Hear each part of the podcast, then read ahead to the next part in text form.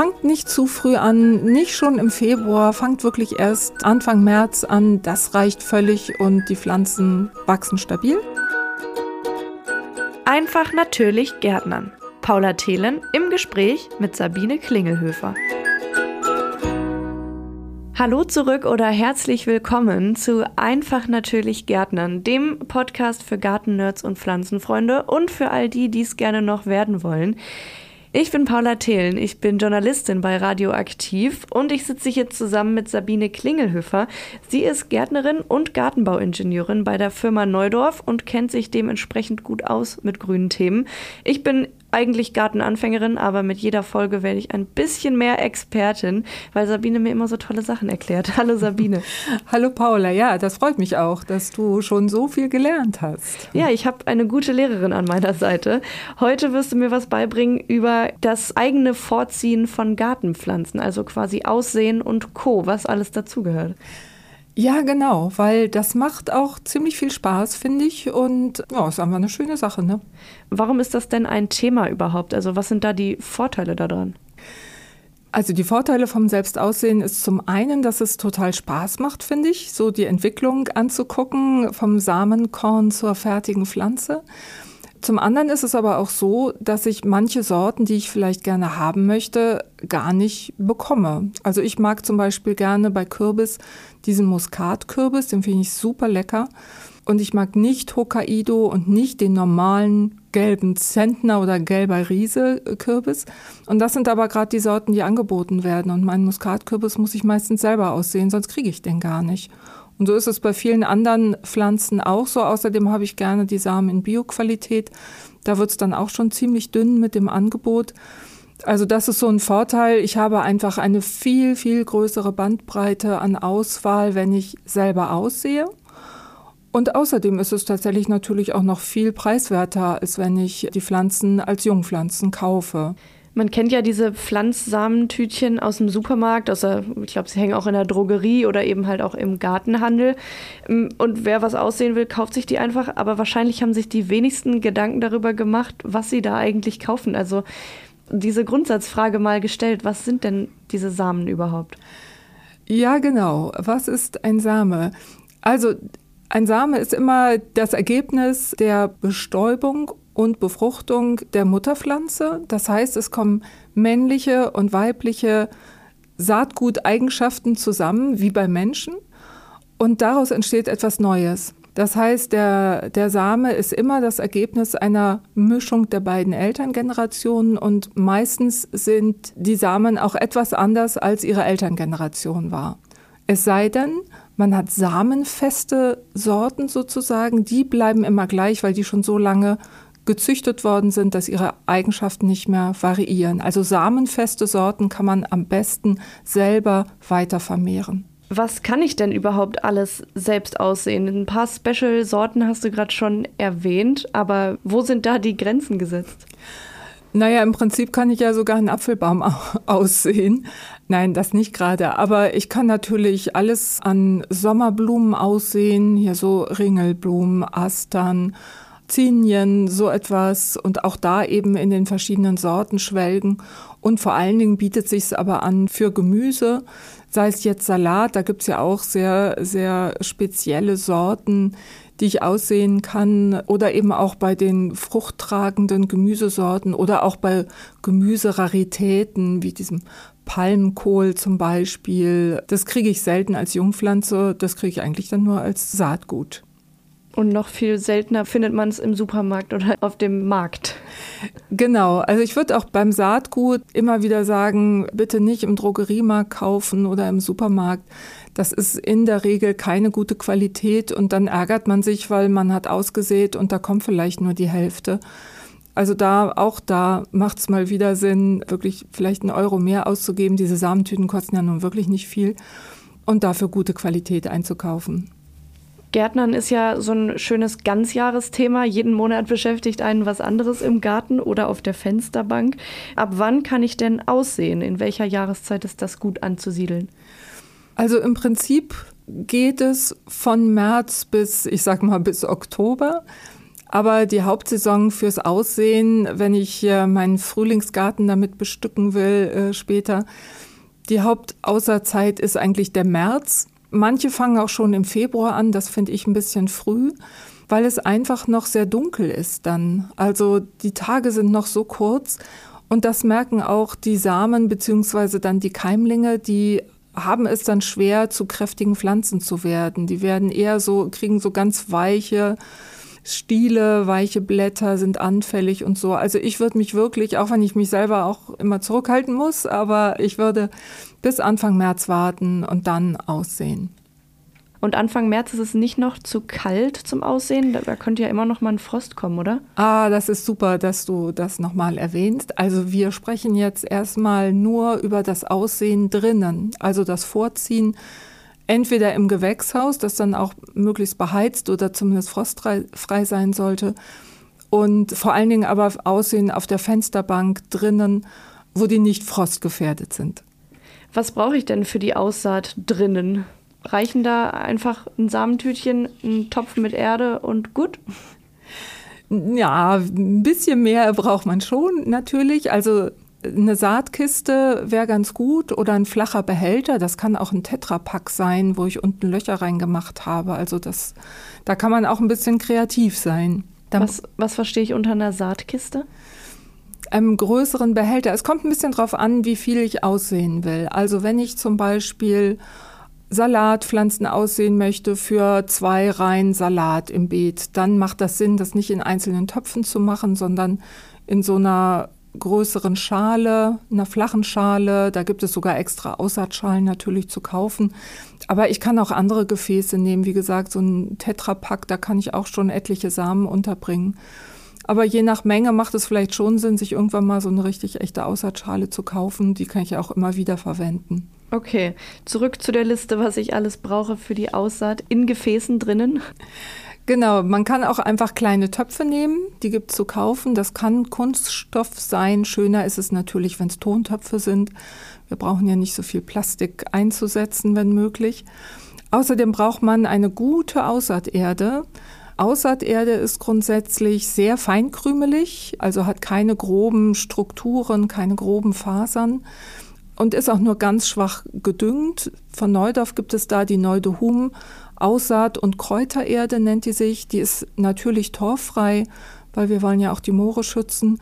Und die ist wirklich sehr, sehr, sehr feinkrümelig für Aussaaten sehr gut geeignet. Es macht sehr viel Sinn, wenn man sich irgendeine Art von Etiketten besorgt. Irgendwas, womit ich kennzeichnen kann, was ich da gerade ausgesät habe. Das Samentütchen ist meistens aus Papier und vergammelt ziemlich schnell. Also irgendwas, vielleicht eine alte Tonscherbe, wo ich draufschreibe, welche Sorte das ist. Das macht Sinn. Dann einen ausgedienten Kugelschreiber oder einen sogenannten Pikierstab. Da kommen wir gleich noch zu. Und eine Gießkanne mit einer feinen Tülle, damit ich die zarten Pflänzchen schön vorsichtig angießen kann. Okay, also wir haben jetzt alles beisammen. Wie gehen wir vor mit dem Aussehen? Also wie immer bei allem, was man tut, was nie jemand macht, glaube ich, aber doch bitte tun, lesen, was auf der Packung steht. Da gibt es Infos zum Thema, was für ein Abstand ist da sinnvoll und so. Also bitte einmal durchlesen. So, und dann füllt man einfach das Gefäß, entweder die Schale oder den Topf und macht die Erde richtig schön eben. Da kann man auch so ein, vielleicht nochmal so ein Stöckchen nehmen, um, um es wirklich ganz plan zu machen. Dann drückt man es ganz leicht an. Die Profis unter uns, die das öfter machen, die haben vielleicht so ein Brettchen mit, äh, man kann auch ein Frühstücksbrettchen nehmen, damit das schön gleichmäßig angedrückt wird. Und dann der Hauptakt sozusagen das, äh, das Aussehen der Samen. Und da braucht man echt eine ruhige Hand, damit nicht alle Samen auf einen Platz ausgesät werden, sondern schön gleichmäßig verteilt und mit ganz gutem Abstand der Samen zueinander bitte aussehen. Was ist da so ein guter Abstand? Wenn ich mir einen kleinen Topf vorstelle, dann ist da ja nicht, nicht viel Abstand möglich, auf jeden Fall. Ja, das stimmt. Ich, irgendwie wusste ich auch, dass du diese Frage stellen würdest. Also das lässt sich so schwer sagen. So ein, so ein Kürbissame zum Beispiel, der ist ja fast ein Zentimeter groß oder 0,8 Millimeter oder so, also ziemlich groß. Und der Same von einem Salat ist kleiner als ein Stecknadelkopf. Also Beim Kürbissamen ist es so, das mache ich gerne in Töpfen und da packe ich einfach nur zwei Samen in einen Topf vom Durchmesser von so fünf Zentimetern und fertig. Bei der gleichen Topfgröße könnte ich aber zum Beispiel zehn Samen von einer Salatpflanze rein aussehen. Also da muss man so ein bisschen sich vielleicht rantasten. Am Anfang lieber ein bisschen zu viel Abstand machen als zu wenig.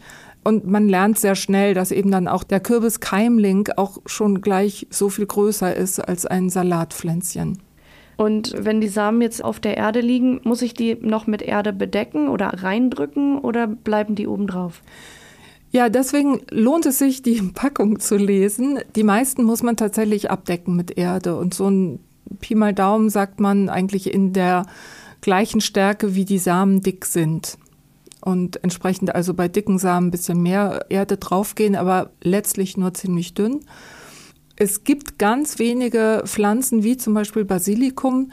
Das sind sogenannte Lichtkeimer und die decke ich eben nicht mit Erde ab, weil das kennen die nicht, das wollen die nicht und dann keimen die nur ganz schlecht. Das steht aber auf den Packungen drauf. Wenn ich ausgesät habe und Erde draufgegeben habe, dann nochmal leicht andrücken und dann ganz vorsichtig angießen. Vorsichtig deshalb, damit die Samen nicht ins Schwimmen geraten und dann sich, obwohl ich sie so fein gleichmäßig verteilt habe, dann doch zusammenfließen. Ja, und dann am besten noch mit einer Glasscheibe oder einer Folie die Schale abdecken und immer schön feucht halten. Kommen die dann nicht in Luftnot, wenn ich das abdecke mit einer Folie? Nee, das passiert tatsächlich nicht. Also, du stellst wirklich tolle Fragen. Auf die Idee bin ich noch gar nicht gekommen. Nein, also selbst wenn die Glasscheibe richtig gut abschließt, die kriegen genug Luft und äh, sobald die ersten Pflänzchen da sind, kann man die auch runternehmen, die Glasscheibe. Jetzt hast du eben schon gesagt, auf die Gießkanne kommt eine feine Tülle. Aber wenn ich mich erinnere, als ich das letzte Mal kleine Kräutersaat ausgebracht habe, wenn dann die Pflänzchen so ganz, ganz winzig noch sind und dann gieße ich da drauf, dann habe ich das Gefühl, mit dem Wasser die ganze Pflanze kaputt zu machen. Ist das eine berechtigte Angst oder nicht? Also es ist auf jeden Fall eine verständliche Angst. Aber es ist so, mal so ganz unter uns gesagt, selbst wenn die Pflanzen beim Gießen dann umfallen, zur Seite kippen, die richten sich wieder auf. Das kennen die ja auch von draußen, wenn da mal so ein Regenschauer kommt, so ein kräftiger, da kann das schon mal passieren, aber es stresst die Pflanzen natürlich. Deswegen also so vorsichtig, wie es, wie es nur geht, das macht schon Sinn. Jetzt haben wir in ein paar Töpfe mehrere Samen auf einmal getan und ich habe ein bisschen Insiderwissen, äh, deswegen kann ich das gut damit verknüpfen, dass du vorhin das komplizierte Wort pikieren benutzt hast. ich glaube, das kommt jetzt zum Einsatz, oder? Ja, wow, genau. Also das Pikieren habe ich in meiner Gärtnerlehre wirklich bis zum Erbrechen gemacht. Das war stinklangweilig, weil wir das tagelang gemacht haben. Aber wenn man das zu Hause macht, ist das natürlich eine ganz andere Sache. Erklär doch erstmal, was Pikieren genau ist. Genau, also wir haben ausgesät, die Pflänzchen wachsen, die Keimlinge äh, sind hervorgesprossen und zuerst kommen die Keimblätter und danach kommen die sogenannten Laubblätter. Ab dann sehen die Blätter ein bisschen anders aus und haben schon so die typische Form. Und spätestens, wenn das erste Laubblatt, also insgesamt das dritte Blatt erschienen ist, dann kann man die Pflänzchen auseinanderpflanzen, weil dann wird es denen schnell zu eng. Und das ist damit gemeint mit diesem komplizierten Wort pikieren. Letztlich die Pflanzen auseinandersetzen, damit sie mehr Platz haben, um sich zu entfalten. Okay, und dabei muss man sicherlich besonders vorsichtig sein. Wie läuft Pikieren? Genau, jetzt kommt ähm, bei den Profis der Pikierstab, den man tatsächlich so kaufen kann im äh, Gartencenter. Oder auch bei den Anfängern der ausgediente Kugelschreiber ins Spiel. Den brauche ich dazu nämlich. Anfangen tue ich damit, dass ich erstmal die Pflanzen gieße, damit die schön satt sind sozusagen. Und dann bereite ich die neuen Gefäße vor. Also das heißt, in der Regel pflanze ich die ja dann in größere Schalen oder meistens in Töpfe. Und die Töpfe sollten schön sauber sein. Also wenn ich die im letzten Jahr benutzt habe, nochmal schön auswaschen. Mit Erde füllen und dann also hier kann ich auch wieder übrigens diese torffreie Aussaaterde nehmen. Das ist ganz sinnvoll. Und dann kommt eben dieser Pikierstab in Gebrauch. Das heißt, ich schreite zu meiner Aussaatschale mit den Keimlingen, fasse den ersten Keimling nur am Blatt an. Und das ist jetzt echt wichtig, niemals so einen Keimling am Stiel anfassen, weil so zart kann man gar nicht anfassen. Man quetscht ihn leicht und dann ist er ziemlich schnell hin. Also wirklich mit zwei Fingern das Blättchen anfassen und dann diesen Pikierstab oder Kugelschreiber nehmen und in die Erde schieben und so diese Pflanze quasi raushebeln aus der Erde. Ich habe noch keine genaue Vorstellung von so einem Pikierstab oder davon, wie so ein Kuli da eingesetzt werden kann. Muss ich den irgendwie auseinanderbauen, den Kuli, oder einfach als quasi kleiner Mini-Hebel? Genau, das ist einfach nur ein, ein Mini-Hebel äh, oder stell dir eine Gabel vor, die ist halt nur ein bisschen breit am Ende, aber Du schiebst diesen Kugelschreiber unter die Pflanze und hebelst dann tatsächlich nach oben, also drehst sie ein bisschen nach oben, damit die Pflanze rausgehebelt wird aus der Erde. Wenn du die Pflanze nur an den Blättern rausziehen würdest, läufst du ganz schnell Gefahr, dass die einfach abgerissen wird und die Wurzel drin bleibt. Deswegen, du willst ja die Pflanze mit ihrer Wurzel rausholen und dazu musst du in die Erde rein und es raushebeln. Okay, einleuchtend. Wie geht's weiter? Oft ist es so, dass die Pflänzchen eine sehr lange Wurzel haben und dann noch so ein paar kleine. Und diese ganz lange Wurzel, da ist es sehr gut, wenn man die mit den Fingerspitzen oder den Fingernägeln abknipst. Einfach wegmacht.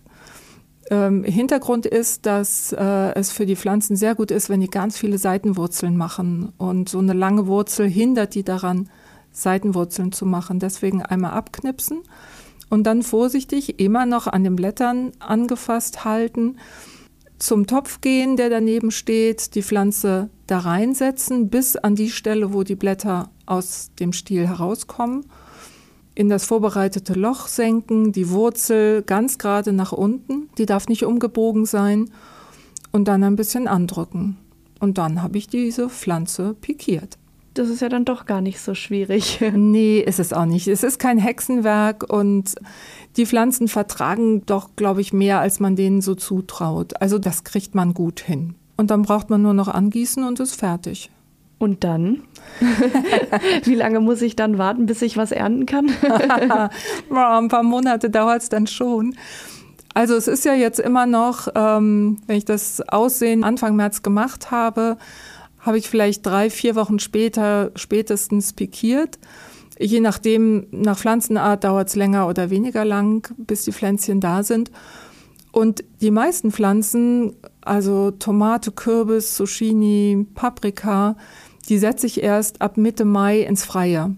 Das heißt, bis dahin bleiben die noch geschützt auf der Fensterbank oder, wenn, wenn ich es gut habe, in meinem beheizten Gewächshaus und wirklich erst Mitte Mai raussetzen, weil vorher können noch ähm, Nachtfröste kommen und die können dann die ganze Pflanze dahin raffen. Und du hast gerade gesagt, nach dem Pikieren kommen die nochmal in die Anzuchterde. Das heißt, erst wenn ich sie wirklich rauspflanze, dann kommen sie in richtige Erde, in Anführungsstrichen. Genau, dann kommen sie in richtige Erde. Entweder ich pflanze sie, auch Tomaten kann man ja wunderbar auf den Balkon ziehen, ich pflanze sie in einen großen Topf Tomaten zum Beispiel wirklich in so einen mindestens 10 Liter fassenden Topf und dann auch in richtige, natürlich torffreie Tomatenerde oder Gemüseerde. Die ist dann auch schon ein bisschen vorgedüngt, äh, sodass sie dann richtig durchstarten können. Das ist, wenn ich die in Töpfe pflanze und wenn ich die Tomaten zum Beispiel ins Beet pflanze, dann mache ich halt ein Loch, gebe etwas von der torffreien Neudohum, Tomaten und Gemüseerde hinein und dann setze ich die Pflanze rein, mache das Loch wieder zu und gieße an. Für das Auspflanzen von Salat habe ich noch einen Tipp. Ähm, Salat ist die einzige Pflanze, die man möglichst gar nicht tief setzen sollte, sonst kriegt die schnell Salatfäule. Das heißt, wenn ich die in einem Topf oder in einem Gefäß habe und dann ins Freie pflanze, dann sollte ich die nur zur Hälfte in den Boden setzen und die andere Hälfte vom Wurzelballen darf durchaus rausgucken. Das macht denen gar nichts, aber dann sind sie weniger anfällig. Vielleicht noch eine Frage zu der Anzuchterde. Die Anzuchterde, hast du gesagt, die ist besonders wenig gedüngt. Das heißt, ich muss auch, während ich die Samen anziehe, nicht düngen? Genau, das ist eine sehr gute Frage. Nee, in der Anzuchtphase brauchen die noch keinen Dünger und manche sind da sogar auch ein bisschen empfindlich. Also da braucht noch gar nicht gedüngt werden. Tatsächlich erst, wenn ich sie an den finalen Platz pflanze, erst dann würde ich mit dem Düngen anfangen. Okay. Ähm, du hattest am Anfang schon mal angesprochen, dass man selbst auch Samen ziehen kann. Wie geht das? Können wir das noch mal kurz anreißen, jedenfalls? Ja, total gern. Also es gibt einfach manche Sorten, von denen ist man so begeistert, die will man immer wieder haben und dann nimmt man sich natürlich selbst die Samen davon. Also bei Tomaten, Kürbis und so weiter ist klar, da erntet man die Früchte, da sind die Samen drin, die pule ich raus, dann trockne ich die und lagere sie dann gerne auch in Schraubgläsern oder in Papiertüten, die ich gut beschrifte trocken und dunkel. Wenn ich Pflanzen habe, die schnell die Samen fallen lassen, wie zum Beispiel Ringelblumen oder auch Glockenblumen, dann kann ich auch so einen Teebeutel so ein, aus Filterpapier nehmen, da gibt es ja so größere zu kaufen, und stülpe die über den Samenansatz, knote die zu, binde das unten zu und warte dann gemütlich ab, bis der Same reif ist und dann kann ich die ernten. Das ist eigentlich ganz, ganz praktisch. Was auch gut ist, ist, wenn man das Jahr draufschreibt, wann man geerntet hat. Es gibt äh, viele Samen, die bleiben jahrelang keimfähig, wie bei Tomaten. Aber bei Möhren zum Beispiel, die bleiben nur ein bis zwei Jahre keimfähig. Da sollte man dann schon wissen, aus welchem Jahr die Ernte stammt. Das ist ja eigentlich echt genial. Man pflanzt einmal was an und kann es immer wieder neu anpflanzen. Genau, das, das ist einfach super. Das ist natürlich auch preiswert. Es ist übrigens auch ein hübsches Geschenk für andere, wenn ich so Samen aus dem eigenen Garten mitbringe und hier guck mal, meine beste Tomatensorte ever schenke ich dir. Das geht aber tatsächlich nicht mit allen Samen. Und zwar geht es nicht, jetzt kommt was für die Kenner oder die, die ein bisschen mehr wissen wollen. Das gilt tatsächlich nicht für alle Pflanzen, denn es gibt die sogenannten F1-Hybriden. Da muss man wirklich in Bio aufgepasst haben, um das noch zu wissen, was das war. Ja, also ich glaube gar nicht, dass ich das überhaupt im Bio mal gelernt habe. Also es gibt diese F1-Hybriden, die tatsächlich nicht gentechnisch verändert sind, obwohl sie sich so komisch anhören. Das ist eine ganz normale Züchtung, aber es ist eine Kreuzung zwischen zwei reinerbigen Elternsorten, also zwei unterschiedliche Sorten, die aber reinerbig sind.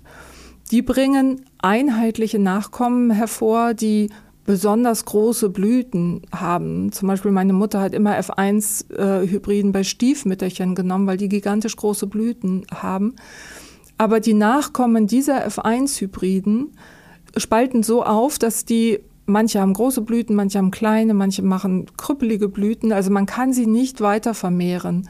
Das heißt, wenn ich einmal F1-Hybriden gekauft habe, habe ich die auch nur für die eine Saison. Die lassen sich nicht weiter vermehren. Ich kann sie nicht immer wieder nehmen.